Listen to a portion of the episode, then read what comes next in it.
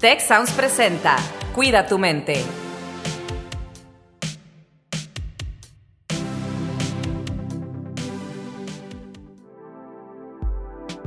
¿Alguna vez te has preguntado por qué nuestro cerebro ve problemas en todos lados? ¿Qué es el carácter? ¿Para qué lo queremos? ¿Y cómo deberíamos encontrarlo? ¿Por qué nos reímos? ¿Por qué deberíamos hacerlo más seguido? ¿Qué es el amor y cómo sobrevivir en el proceso? Este es un espacio para entendernos mejor y con ello entender un poco más el mundo que nos rodea. Porque para cuidar nuestra mente, lo primero que debemos hacer es comprendernos. Y eso es justamente lo que haremos juntos. Y juntas.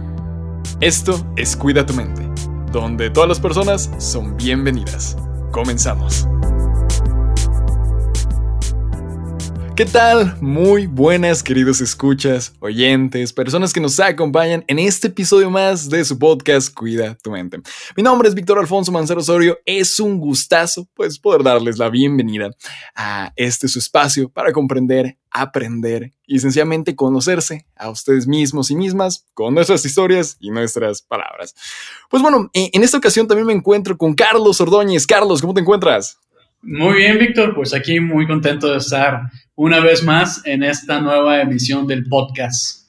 No, hombre, qué gusto, Carlos. Y lo curioso de aquí es que, bueno, Carlos y yo solo hacemos acto de presencia y acto de saludos, porque el tema de hoy es feminismo. Y para ello, las dejamos con Alex, Rosalinda e Inés Sáenz, que les platicarán un poco más al respecto. Conectamos contigo, Alex. Muchas gracias, Víctor. Estoy encantada, súper, súper contenta de estar aquí justo y lista para hablar de un tema muy importante para todas y para todos, feminismo.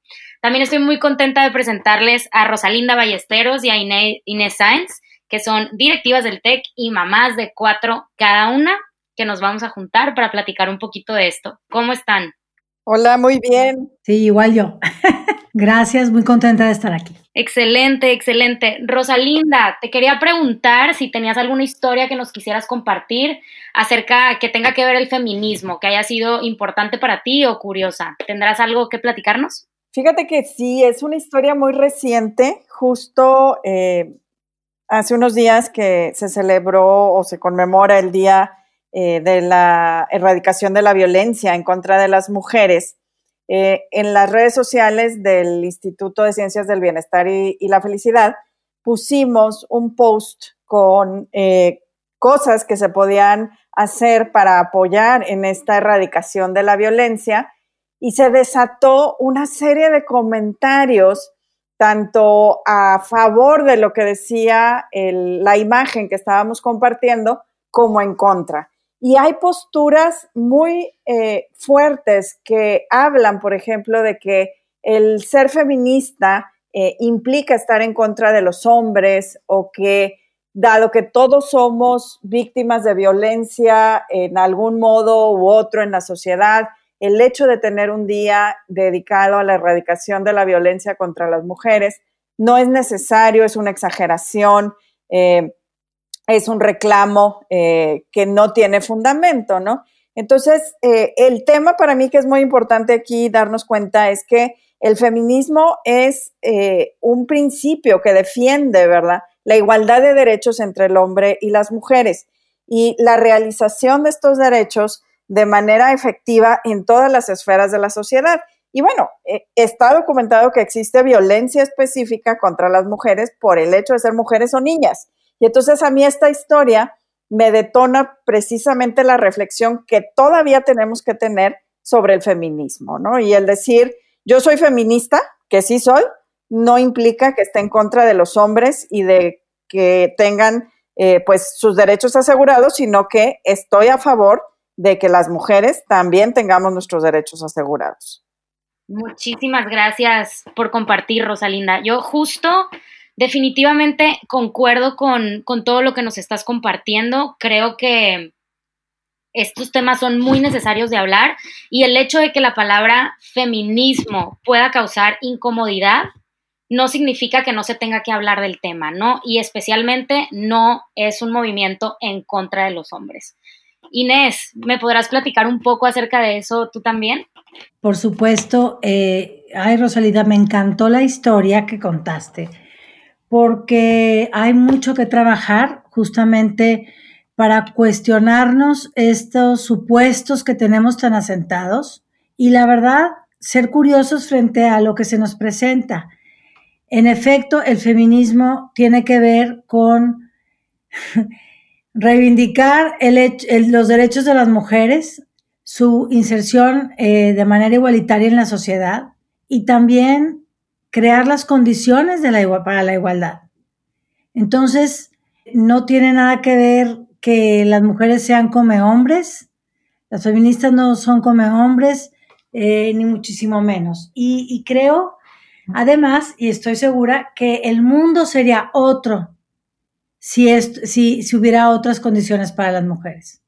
Un mundo mucho más justo, eh, un mundo próspero también. Eh, de eso también estoy segura. Y por otra parte, yo también quisiera decir que es curioso, pero cuando se habla de feminismo, y fíjate, eh, Rosalinda, sacas el tema de un día que habla de la violencia contra mujeres y niñas, porque las estadísticas nos muestran que es apabullante el número de mujeres y de niñas víctimas de la violencia de género.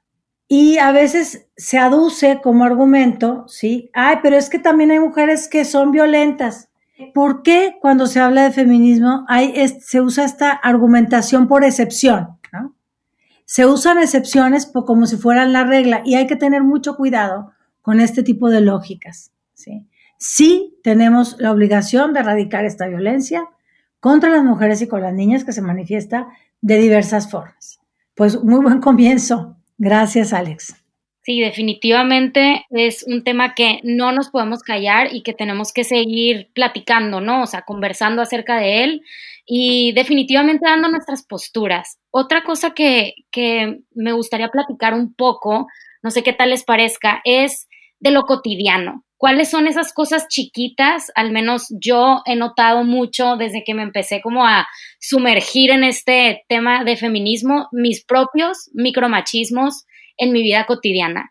Y les quería preguntar si tenían em, pues algunas historias también ustedes o si me dejan compartir la mía acerca de esas cosas que pasan mucho en la cotidianidad de, de nuestros días. ¿Qué les parece?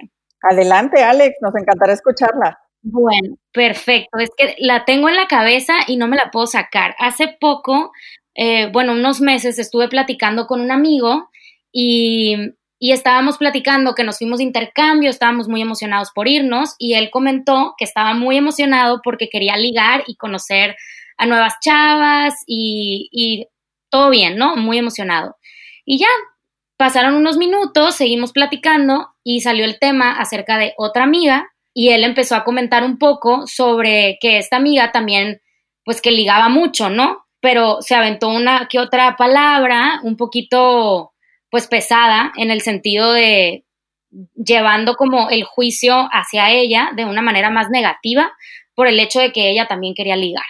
Y esto pasa todo el tiempo. Ahorita pues yo tengo 24 años, en la vida cuando esté más adulta, los chavos, todos tenemos esta conversación alrededor.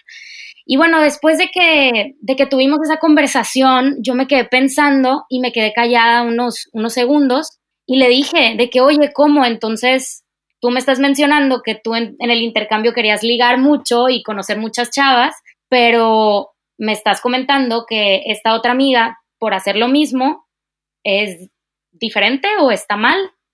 Platiquemos un poquito de eso. Y bueno, no les puedo explicar que hubo como un minuto de silencio y en eso me dice, Alex, ya te entendí, wow. Y yo, ¿ves?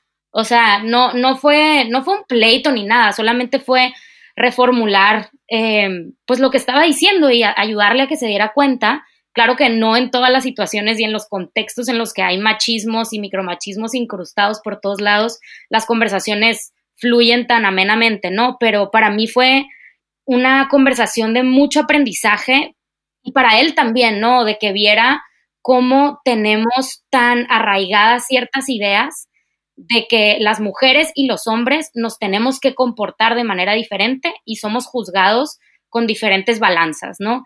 Entonces, pues para mí fue una historia muy, no sé, para mí es una historia muy enriquecedora en el sentido de que pudimos tener esa conversación y y pues me entendió, entendió este punto de por qué somos juzgados de diferente manera. ¿Qué piensan?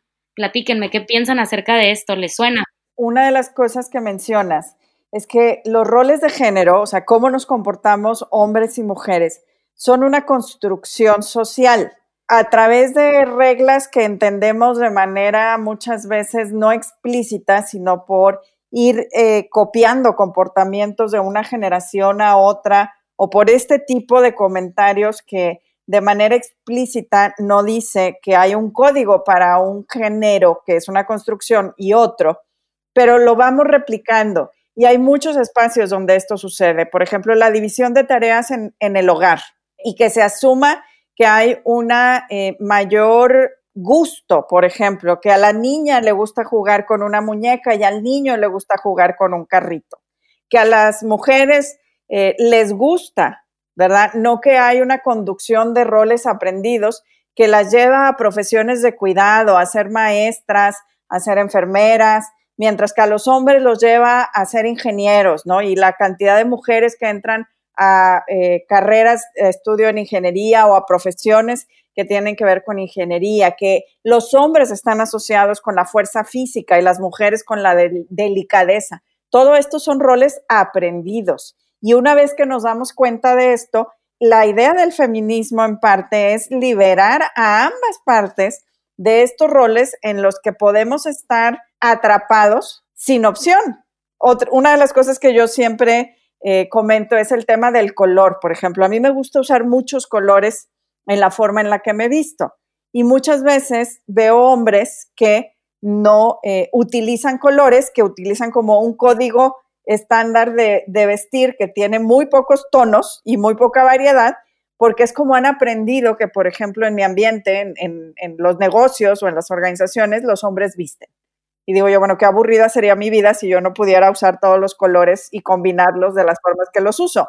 Pero es algo que yo veo, por ejemplo, como un beneficio porque le da alegría a mi día. Pero nadie le ha dicho que no se puede poner cinco colores distintos en su ropa con texturas, con combinaciones, ¿no? A mí nadie me ha dicho que lo tengo que hacer y al otro nadie, nadie le ha dicho que no lo puede hacer, ¿no? Y vamos aprendiendo de manera eh, intuitiva estas cosas y entonces vamos reproduciendo estos patrones. Inés, ¿tú qué opinas? Estoy encantada con la conversación, fíjate.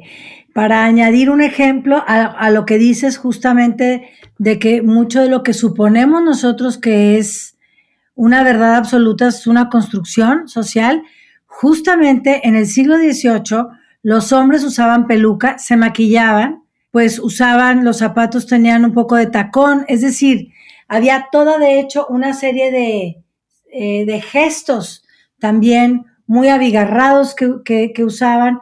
Era todo un código que distinguía a los hombres de cierta clase social.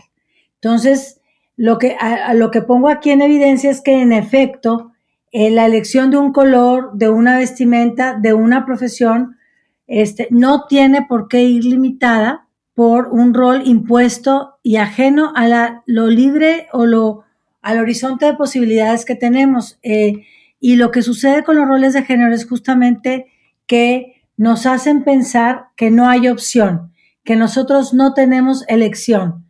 Y creo que pues el feminismo nos ha ayudado a desmontar esos supuestos y a entender que esas construcciones son arbitrarias y que no, no nos ayudan ni a los hombres ni a las mujeres, ¿verdad? Y que ambas, digamos, hablando de manera binaria, ambos géneros somos víctimas justo de esas imposiciones del, eh, de los roles de género.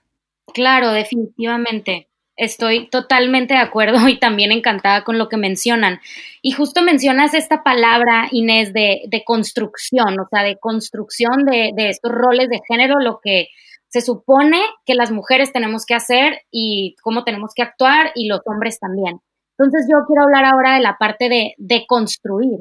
¿Cómo le hacemos para empezar a deconstruir todas estas ideas Em, con las que venimos desde que crecimos, como, como mencionas, Rosalinda, que desde que estamos chiquitos, a la niña la llevan al ballet, al niño lo dejan jugar fútbol. ¿Cómo le podemos hacer para empezar a alguien que, por ejemplo, que no esté absolutamente nada em, informado del, del feminismo, a una persona que esté en esa posición?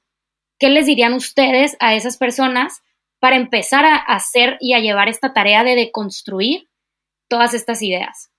Primero que nada, eh, yo creo que el feminismo enseña algo que es muy valioso, que es una indagación permanente.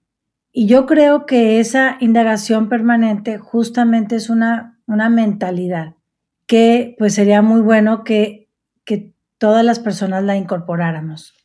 Nos da mucha tentación, ¿verdad? Que si son niñas o niños, ya lo dijo Rosalinda, ¿no? Vestirlos de tal color, darles o no darles ciertos juguetes.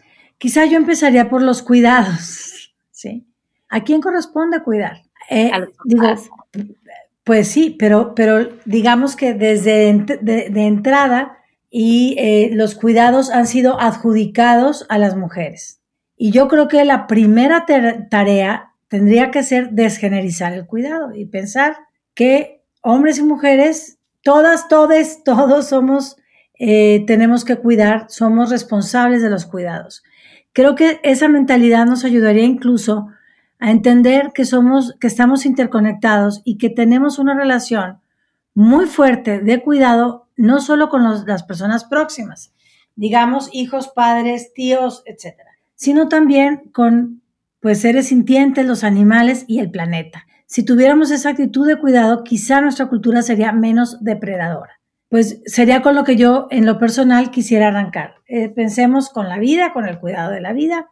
¿Quién es responsable de ese cuidado? Por, ¿no? Este, justamente la pandemia nos ha revelado que ese desbalance ha afectado muchísimo a las mujeres hoy, que se tienen que hacer cargo mucho más de todo el trabajo de la casa aunque tengan las mismas responsabilidades que sus compañeros este, en temas laborales. Rosalinda, yo creo que tú tienes mucho que decir. Eh, sí, eh, yo empezaría, fíjate, digo, coincido con, con lo que dice Inés, pero empezaría por revisar aquellos supuestos que el día de hoy aceptamos. Te voy a dar un ejemplo. Si alguien quiere aprender eh, sobre los sesgos inconscientes que tiene, no hace mucho las mujeres no votábamos, no teníamos derecho a votar, no éramos ciudadanas eh, con los mismos derechos que los hombres. El día de hoy aceptamos esto, al menos en nuestra cultura occidental, como un hecho. Pero hay una lucha dentro de las diferentes olas del feminismo, por ejemplo, que ha trabajado y que como resultado, ¿verdad?, tuvo el derecho al voto de las mujeres. Entonces, eh, algunas de las cosas que el día de hoy cuestionamos de los movimientos feministas tienen que ver precisamente con, con esa visión de aquellas cosas que sí aceptamos que son iguales y otras que todavía cuestionamos, ¿no? Como por ejemplo este, esta situación que yo mencionaba, de decir, ¿por qué seguimos teniendo eh, un día donde tenemos que hablar de hay que erradicar la violencia contra las mujeres y niñas? Bueno, pues porque 80% de las víctimas de violencia en el mundo son mujeres, ¿sí? Entonces, y son, eh, digamos, víctimas de violencia orientadas a su condición de ser mujer. Entonces, estos cuestionamientos, eh, una forma de iniciar es decir, ¿qué cosas han cambiado en los últimos 100 años, en los últimos 150 años? ¿Sí? Y a lo mejor tú dices, oye, para alguien como tú de 24 años, 100 años suena mucho, pero vas a ver precisamente esa diferencia o pregúntenle a sus abuelas qué era diferente cuando ellas eran jóvenes, ¿no? Incluso hace poco veía dentro del contexto de lo que hacemos nosotros, por ejemplo, en Cuida tu mente, el decir, oye, este es un tema de pensamiento crítico, reflexivo, de aceptar distintos puntos de vista. Y hace poco veíamos justamente como en la misma universidad, hace 50 o 60 años no había el número de mujeres que hay hoy en las poblaciones universitarias. Entonces, si alguien quiere aprender sobre estos sesgos inconscientes, empezaría por algo muy claro, que es darnos cuenta cómo era el mundo hace 50, 100 y 150 años para las mujeres y pensar si lo que hoy estamos pensando y viendo, por ejemplo, este tema de la distribución de las tareas de cuidado en el hogar y hacia el planeta, también puede tener estos sesgos que hace 50 o 100 años no veían las personas, ¿verdad?, que tenían más control sobre las decisiones en la sociedad. Muchísimas gracias por, por compartir todo esto y estoy totalmente de acuerdo. Creo que nunca, nunca me había cuestionado o no cuestionado, pero nunca lo había escuchado tan bien explicado esta parte de, de preguntarnos cómo estábamos antes, a pesar de que las conversaciones con mi mamá, hablando de, de por ejemplo, eh, casarnos, ¿no? Que mi mamá se casó muy joven y mi abuela todavía más y así, o sea, esas conversaciones han estado en mi casa, nunca lo había puesto como, como en perspectiva para ver qué es lo que nos falta ahorita y a dónde podemos llegar, ¿no? O sea, porque eventualmente, pues ese, ese avance se va, se va a ver, esperemos, yo creo que sí, porque para allá vamos. Entonces creo que es una súper buena idea para, pues para empezar a considerar, ¿no? Empezar a cuestionarnos cómo estábamos, en dónde estamos y a dónde podemos llegar. Entonces, por ese lado, muchísimas gracias. Y también definitivamente lo que menciona Inés acerca del cuidado, ¿no? O sea, cómo, cómo estamos, o sea, orientados o como mm, acostumbrados a dar ese cuidado y cómo lo podemos reconformar y reconfigurar para que sea de una manera equitativa, ¿no? Entonces, por ese lado, muchísimas gracias. Pues ya casi estamos llegando a tiempo. Entonces, yo les quería preguntar con qué se quedan en este podcast o si quieren comentar algo más, alguna de las dos. Ay, pues claro, mira, uno, eh, pues creo que la historia es muy importante para entender dónde estamos, ¿sí? Y aquello que creemos incuestionable, pensar que sí tiene que cuestionarse. El pensamiento crítico es sumamente importante, el indagar y preguntarse, cuestionar. Y la curiosidad justamente para entender cómo era el mundo antes, cómo es ahora. A ver, las mujeres no podían votar, las mujeres no podían tener una propiedad. Eso, esos han sido derechos que se han ganado, que las mujeres han ganado porque han luchado por ellos. Entonces, yo creo que entender la lucha feminista para este tiene todo el sentido si miramos la historia. Con eso me quedo yo y la verdad este pues agradezco haber participado en este espacio. Muchísimas gracias, Inés. Rosalinda. Yo me quedo con la idea de tener estas conversaciones como la que tú tuviste con, tu amigo o, como decía Inés hace un, un momento, indagar y preguntar. Yo creo que será muy enriquecedor observar los diferentes puntos de vista si le preguntamos a las mujeres y a los hombres que están cerca de nosotros qué opinan sobre el tema y de ahí empezamos a construir nuestro propio punto de vista. Perfecto, muchísimas gracias a las dos. Definitivamente son conversaciones que podemos tener en todos lados, no necesariamente en un podcast, pero con un café, con nuestras amigas, nuestros amigos, papás. Y pues bueno, recordar que es un tema muy importante y pues queremos, queremos los, los derechos igualitarios para mujeres y para hombres. Entonces, bueno, de mi parte, muchísimas gracias. Encantada de haber platicado un ratito con ustedes. Encantada, yo también. Gracias, Alex, Rosalinda. Gracias. Ha sido un gusto estar aquí. Si quieres conocer más sobre cómo cuidar tu salud, te invitamos a escuchar Hola de Salud, el podcast en el que nuestros expertos te darán consejos para vivir de manera sana, equilibrada y feliz. Escúchalo en Spotify, Apple Podcast y Google Podcast.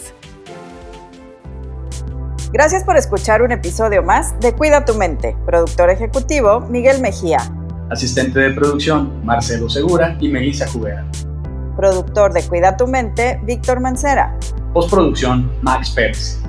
Los invitamos a escuchar el siguiente episodio de Cuida tu Mente y el resto de los programas de Tech Sounds en Spotify, Apple Podcast, Google Podcast y tech.mx slash tech-sounds.